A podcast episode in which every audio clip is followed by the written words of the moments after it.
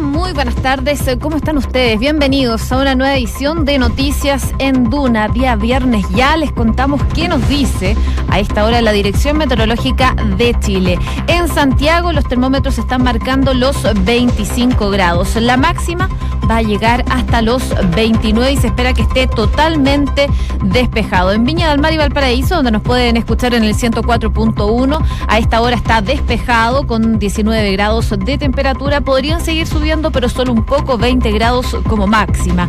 En eh, Concepción, nubosidad parcial, 21 grados de temperatura. Y en Puerto Montt, 15 grados, bastante cubierto hasta ahora de la tarde y se espera mm, para las próximas horas lluvia débil para Puerto Montt. Lo que nos dice entonces la Dirección Meteorológica de Chile a esta hora de la tarde. Hay varias noticias eh, que están dando vuelta y marcando la jornada de este viernes 11 de enero. Una de ellas es eh, información que viene desde la conferencia episcopal, porque confirmaron que el Papa Francisco va a recibir a obispos chilenos el próximo lunes en el Vaticano. El próximo lunes 14 de enero, entonces, estos obispos chilenos, miembros del Comité Permanente de la Conferencia Episcopal, van a ser recibidos en Roma por el Papa Francisco. Así por lo menos lo han confirmado a través de un comunicado. Les vamos a estar contando detalles de esta reunión y por qué se va a gestionar ya a un año que se cumpla de la venida del Papa Francisco a nuestro país. Eh, también nos vamos a detener en la situación de los cónsules, eh, porque confirma en una comisaría policial y arraigo nacional fueron las dos medidas cautelares eh, que el octavo juzgado de garantía de Santiago ordenó para estos diplomáticos, Frank Sinclair y para Gustavo Cantuarias en el marco de esta indagatoria por tráfico de 196 inmigrantes indios y nepaleses. Esta información se había dado ya el 5 de diciembre aproximadamente y hoy se concretó esta audiencia en el juzgado de garantía de Santiago con medidas cautelares. Y también vamos a estar eh, conversando de noticias internacionales porque sigue generando coletazos este segundo mandato de Nicolás Maduro. Ayer lo vimos, el eh, presidente Maduro llegó nuevamente a renovar su mandato por otros seis años hasta el 2025. Va a estar al mando de Venezuela, por supuesto, no exento de críticas de la comunidad internacional y, por supuesto, no exento de críticas por parte de la oposición venezolana. Eso y mucho más les vamos a estar eh, contando el día de hoy en Noticias en Duna. Como siempre, me acompaña María José Soto, que me revisa los titulares. ¿Cómo estás, José? Muy bien. Vamos con las principales noticias de las últimas horas. Información difundida hoy por la tercera PM. Un grupo de obispos clave de la conferencia episcopal chilena se va a reunir el lunes con el Papa Francisco en Roma. Se trata de Santiago Silva, Fernando Ramos, Juan Ignacio González, René Rebolledo y el cardenal y arzobispo de Santiago, Ricardo Ezzati. Según consigna la tercera, la idea es transmitir al Papa en lo formal sus intenciones de seguir colaborando con el, pontífice en lo que se requiera, pero también su inquietud por el proceso de investigación de abusos dentro de la Iglesia y si la institución va a colaborar con la Fiscalía entregándole el informe Chicluna, que es la recopilación de denuncias de los casos en Chile.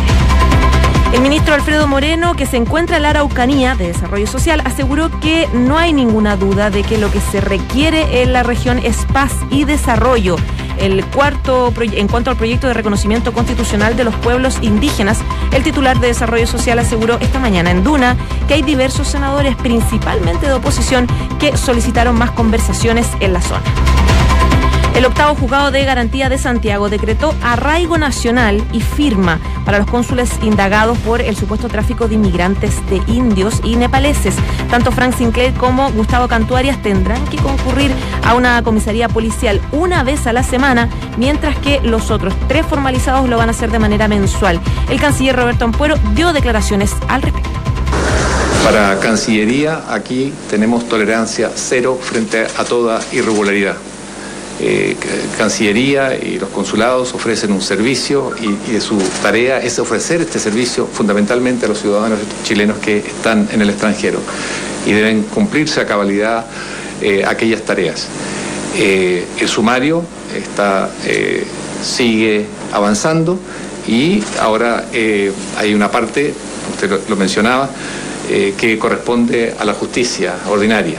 Y en este sentido quiero subrayar todo se ha puesto a disposición, toda la información se ha entregado. La ministra de Educación, Marcela Cubillos, aseguró que no busca reemplazar la ley de inclusión, uno de los proyectos emblemáticos de la expresidenta Michelle Bachelet, sino que mejorarlo. Esto luego de que ayer el presidente Piñera anunciara cambios a través de otro proyecto. Esta mañana en Duna, la titular de Educación enfatizó en que lo que estamos tratando de corregir es introducirle mayores criterios de justicia a este sistema. Por ejemplo, en cuanto al mérito y al esfuerzo, aseguró la ministra. Bueno, aquí esto también es mérito con inclusión. Nosotros planteamos que para los liceos de excelencia se selecciona por mérito al 100%, pero se reserva un 30% para alumnos más vulnerables y prioritarios. Que ellos, entre ellos, también se selecciona por sus esfuerzos, por sus antecedentes, por su, pero reservaron ese 30% en todos los liceos de excelencia para los alumnos prioritarios. Por lo tanto, este debate todavía ni siquiera se ha empezado a plantear y ya se están criticando algunas más cosas en materia de educación. Las universidades estatales cuestionaron que el Ministerio del Ramo solo le pidiera a planteles privados recibir a los alumnos de la Universidad del Pacífico. El rector Enio Vivaldi dijo que les causó una tremenda sorpresa que la cartera no haya contratado ningún rector de una universidad estatal para reubicar a los estudiantes un grupo de pescadores artesanales se encuentra protestando en este momento en el Maule para que el gobierno no lleve la ley de la jibia al Tribunal Constitucional. La intención de los manifestantes es llegar hasta la Intendencia de la región para entregar una carta en rechazo a la supuesta voluntad del Ejecutivo para que este proyecto no se concrete. Con ocho minutos revisamos las principales noticias del ámbito nacional y una de ellas viene desde la iglesia porque el próximo lunes 14 de enero los obispos chilenos miembros de este comité permanente de la conferencia episcopal serán recibidos por el Papa Francisco en Roma. Así por lo menos lo confirmó el viernes, eh, este viernes, el día de hoy, la Iglesia Nacional a través de un comunicado. La audiencia ya había sido solicitada por el en la última asamblea plenaria de obispos el pasado noviembre y eh, esta reunión tendría como finalidad dar a conocer al pontífice el eh, caminar recorrido por la iglesia en Chile desde el encuentro que eh, se realizó la conferencia episcopal y que sostuvieron con el Papa Francisco en el Vaticano en mayo. Eh, esto va a estar presente por los prelados del país, según señala también este organismo religioso. Además, indicaron en el documento que publicaron que en espíritu de comunión y colaboración con el Papa, los obispos le van a presentar los, los procesos vividos y en curso de los compromisos asumidos y también las proyecciones. Es parte de lo que se puede leer en este comunicado. Así entonces va a ser una reunión en el Vaticano a un año exacto de que el Papa Francisco Francisco visitará nuestro país. Este grupo de obispos claves de la Conferencia Episcopal Chilena se van a reunir el 14 de enero con el Papa Francisco en Roma. La cita eh, fue confirmada ya eh, y también fue confirmada a través de un comunicado oficial el día de hoy y la lista exacta de asistentes eh, puede sufrir algunas variaciones durante los próximos días, pero se espera que entre quienes acudan, eh, según publica el día de hoy la tercera PM, estén los cinco miembros del comité permanente, los obispos de Santiago, Santiago Silva, Fernando Ramos, Juan Ignacio González, René Rebolledo y el cardenal y arzobispo de Santiago, Ricardo Esati. Son las principales figuras que podrían viajar para reunirse con el Papa Francisco el eh, próximo lunes. Si nos quedamos con Ricardo Esati, Em, él tenía programado viajar este fin de semana junto a González y Rebolledo a Portugal, donde tienen actividades agendadas ya con el Instituto Acton, una ONG católica. Así que probablemente van a viajar a Roma para reunirse con el Papa Francisco. En este comunicado de la conferencia episcopal indican que el encuentro fue solicitado por la misma conferencia tras esta asamblea plenaria que se realizó en noviembre del año pasado, el 2018, y que en formato se espera que sea una audiencia privada. Eh, la tercera PM destaca el día de hoy que en este documento el episcopado señala que la finalidad de las citas es dar a conocer al pontífice el eh, caminar recorrido, como ya les había contado también, que destacan en su comunicado por la Iglesia en Chile, desde el encuentro que sostuvieron en Roma en mayo pasado. Pero también hay otras dos explicaciones que circulan entre quienes conocen la reunión. Y esto es lo que destaca la tercera PM. La primera es eh, comentada por quienes son cercanos a los obispos es que estos buscarían transmitirle a Francisco su inquietud, por lo que estiman ha sido un proceso largo y de mucha incertidumbre respecto al episcopado chileno, con salidas que aún se esperan desde la cita que sostuvieron con el pontífice, eh, con todos los purpurados en mayo pasado, entre ellas la del propio Esati. Eso es un punto pendiente que por supuesto esperan que se resuelva con esta cita eh, con el Papa Francisco que los va a recibir en Roma. Y otra segunda versión apuntaría a un motivo adicional, que son las dudas que existen sobre si finalmente el Vaticano va a acceder a esta petición de la Fiscalía Nacional Chilena de enviarles directamente el denominado informe Chicluna, este documento pontificio que contiene un detallado análisis de diversos casos de abuso en la iglesia. De hecho, recordemos que en su momento cuando vino Charles Chicluna a nuestro país, precisamente por estos casos, fue eh, uno de los dichos que dijo que iba a dar este informe y fue un compromiso que hizo la iglesia. De hecho, en diciembre la Fiscalía Nacional reiteró al Estado Vaticano la urgencia de poder contar con todos estos antecedentes del informe Chicluna, recordando que los acuerdos de colaboración están totalmente vigentes y existentes. Ese compromiso se realizó, pero todavía no hay una respuesta clara del Vaticano. Se le pide al Vaticano este informe que todavía no le entrega a la Fiscalía para poder investigar como corresponde este tipo de hechos al interior de la Iglesia. La reunión también se da en un contexto en que tanto Esati como Silva fueron citados a declarar en calidad de imputado en la investigación que lleva el fiscal regional de O'Higgins, Emiliano Arias. Y en ese instancia, de hecho, Esati se acogió a su derecho de guardar silencio. Eh, son parte de las razones que se barajan por esta reunión que se va a realizar el próximo 14 de enero en el Vaticano, en donde eh, el mismo mm, Esati y otros obispos claves de la conferencia episcopal chilena se van a reunir en Roma con el Papa Francisco en una reservada cumbre. Información que ya se confirmó eh, de hecho, desde el Vaticano ya lo confirmaron y también lo dio a conocer eh, este encuentro la conferencia episcopal. Vamos a estar eh, muy atentos a lo que vaya pasando el lunes con esta reunión que va a tener el Papa Francisco y que por supuesto incumbe totalmente a la iglesia chilena.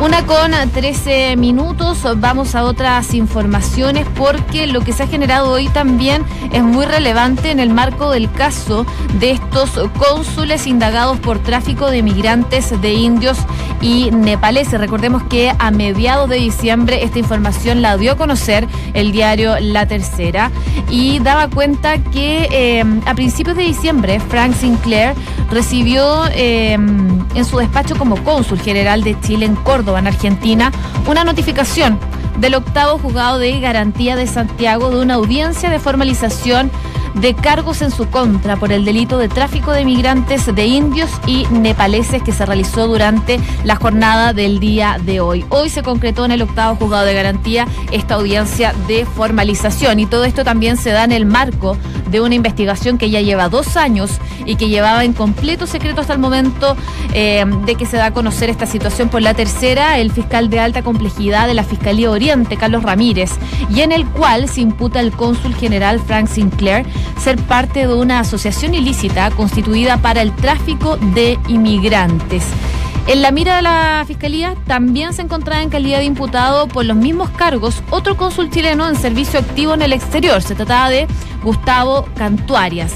Él eh, era cónsul de Chile en Nueva Delhi entre el año 2015 y 2017 y él desde Nueva Delhi emitió visas de estudiantes las que le permitían hasta un año de residencia en Chile a 228 ciudadanos indios y nepaleses, las que eh, están actualmente también bajo la lupa de la Fiscalía de Alta Complejidad que dirige el fiscal Felipe Sepúlveda.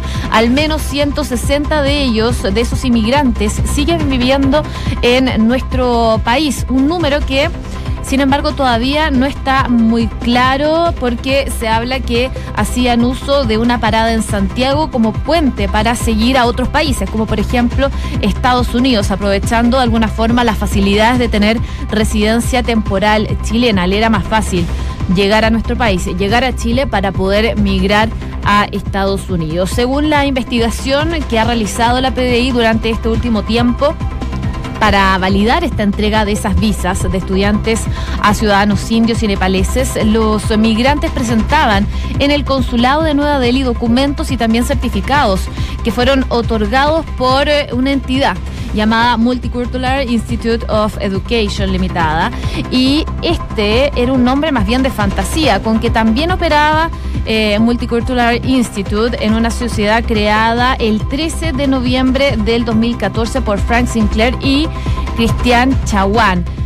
Cada uno con eh, el 30% de las acciones de este instituto, por decirlo de alguna forma, y también estaba Gitendra Tacorda, quien figura con el 40% de las acciones. Tanto Chaguán como Tacorda fueron imputados el día de hoy. Frente a estos hechos, el tribunal decretó, como les contaba, esta medida cautelar de arraigo nacional para los cinco formalizados que, de ser condenados, arriesgan una pena que va desde los 541 días hasta los cinco años de privación de libertad.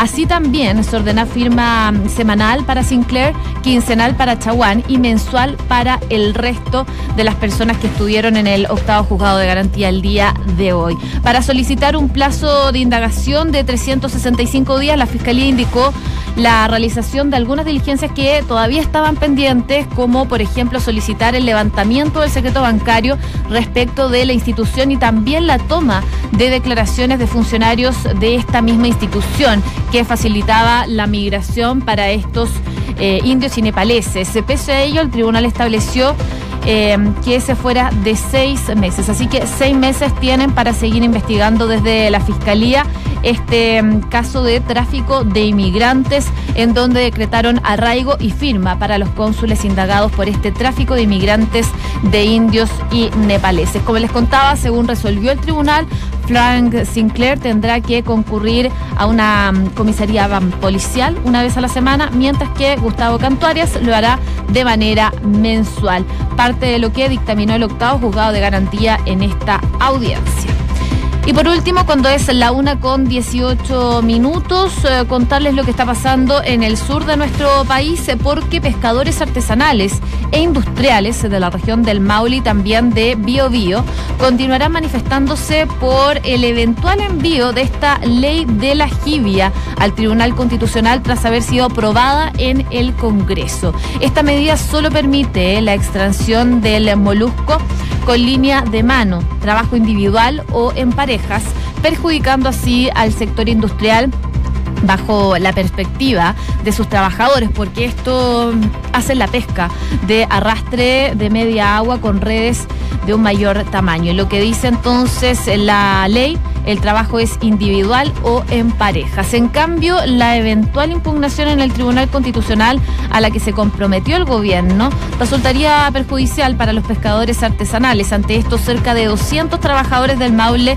están encabezando una caravana para entregarle una carta que solicita apoyo al intendente Pablo Milad este viernes. En la altura de San Javier, los manifestantes se tomaron con barricadas las dos arterias que conectan la Ruta 5 Sur, llamas que fueron eh, disipadas ya por fuerzas especiales cerca de las 10 de la mañana. El intendente accedió a presentarse en el sector para recibir esta carta que le iban a entregar los pescadores, eh, por lo que los disturbios se debilitaron de alguna forma a su espera, pero los manifestantes siguen en estos momentos muy atentos por si no se presenta para continuar esta movilización. Es lo que está pasando en estos momentos en el sur de nuestro país. La ruta sigue cortada en ambas arterias y se están haciendo ya un bypass. Eh, por um, Bobadilla, saliendo por Colbún y también por Linares para quienes circulen eh, en esos eh, sectores por vehículo. En tanto, en la región del Biobío, los pescadores industriales esperan que el gobierno cumpla su compromiso de mandar la iniciativa al Tribunal Constitucional, movilizándose también con barricadas en el sector del Trébol que conecta las comunas de Talcahuano, Hualpén y también Concepción. Una con 20 minutos, revisamos noticias del mundo con María José Soto. El presidente de Estados Unidos, Donald Trump, viajó a la frontera con México para reiterar su amenaza de declarar una emergencia nacional. Si tengo que hacerlo, lo voy a hacer, advirtió el presidente sobre la posibilidad de eludir el bloqueo del Congreso recurriendo a un uso, dijo, poco ortodoxo de sus poderes. Y esto ya lo había anunciado la Casa Blanca y ahora se concreta. Estados Unidos inició la retirada de sus tropas de Siria. El vocero de la coalición militar que lidera el país norteamericano comunicó que por motivos de seguridad no se van a revelar los plazos, lugares ni movimientos de las tropas. Bruselas y Londres están buscando a contrarreloj algunas garantías que ayuden a la Premier Theresa May a superar esta votación del Brexit en el Parlamento. Sin embargo, Jean-Claude Juncker, presidente de la Comisión Europea, enfatizó que no sería inteligente dar detalles en medio de la discusión. Y en Polonia detuvieron a un directivo chino de Huawei acusado de espionaje. El gobierno de Beijing ya expresó su profunda preocupación por este arresto, mientras que la compañía telefónica aseguró que cumple con todas las leyes y regulaciones de Polonia. Una con 22 minutos, me quería quedar unos minutos en Venezuela porque el gobierno de ese país rechazó la postura asumida por la mayoría de los países que integran la Organización de Estados Americanos, en la que no reconocen esta legitimidad, según dice el presidente Nicolás Maduro, pues se siente mm, un peligroso precedente en la región. Es lo que dicen desde la OEA y lo que, lo que ha criticado también duramente Nicolás Maduro. En un comunicado, de hecho, la llamada Revolución Bolivariana rechazó los resultados de la sesión extraordinaria del Consejo Permanente de la OEA, que se celebró el día de ayer, y en la que adopta una resolución que sienta un peligroso precedente en la región, pues pretende desconocer la legitimidad del presidente. Es lo que dice la llamada Revolución Bolivariana en un comunicado a raíz de las declaraciones que dio a la Organización de Estados Americanos. La nota oficial, de hecho, reitera que Maduro fue reelecto por el eh, soberano pueblo venezolano en mayo pasado en unos comicios que la oposición y numerosos países de América y Europa señalan como fraudulentos. Venezuela condenó también las prácticas de coerción utilizada por Estados Unidos en Latinoamérica, digo, para promover, dice, su criminal campaña de agresión y para avanzar sus políticas de cambio de régimen en el país caribeño. Además, el gobierno de Maduro expresó su agradecimiento a los países amigos que decidieron no acompañar la resolución de ayer en la OEA conscientes de que tal manipulación jurídica, dice, atenta contra el derecho a la paz de nuestros pueblos y coloca en peligro la estabilidad de América Latina, Latina y el Caribe en conjunto. Es entonces las declaraciones que da el presidente Nicolás Maduro, que asumió este nuevo mandato hasta el año 2025, poco después también de que mm, asumiera este cargo. Recordemos que organismos eh, internacionales eh, como el Grupo de Lima, eh, que mm, representa Argentina, Chile, Colombia, Costa Rica, entre otros países, eh, dio a conocer un documento en que rechaza este nuevo mandato de Nicolás Maduro. El único que nos firmó ahí fue eh, México, que se abstuvo finalmente de sumarse a estas declaraciones del Grupo de Lima. Y por último también quedarnos unos minutos en lo que está pasando en Estados Unidos, porque la coalición contra el Estado Islámico, liderada por el ejército, eh, norteamericano ha comenzado ya este proceso de retirada en Siria, según lo anunció el portavoz de ese país el viernes, sin aportar, eso sí, datos o un calendario predeterminado para la retirada.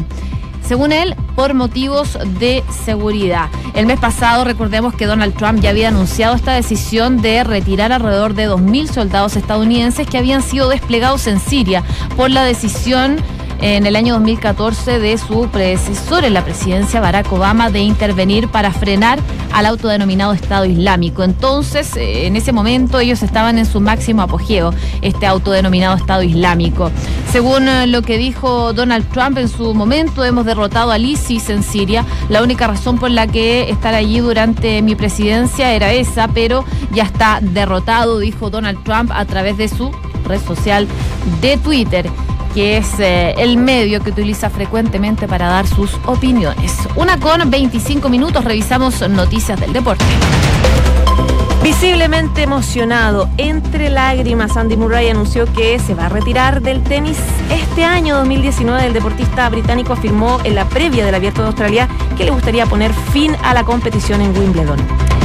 Gustavo Lorenzetti no va a seguir en Universidad de Chile. El volante deja la escuadra azul para partir rumbo al fútbol uruguayo, donde defenderá a Nacional. Durante la mañana de este viernes, el Duende se despidió de todos sus compañeros en la pretemporada que está realizando el club en La Serena, donde le informó el hecho al plantel.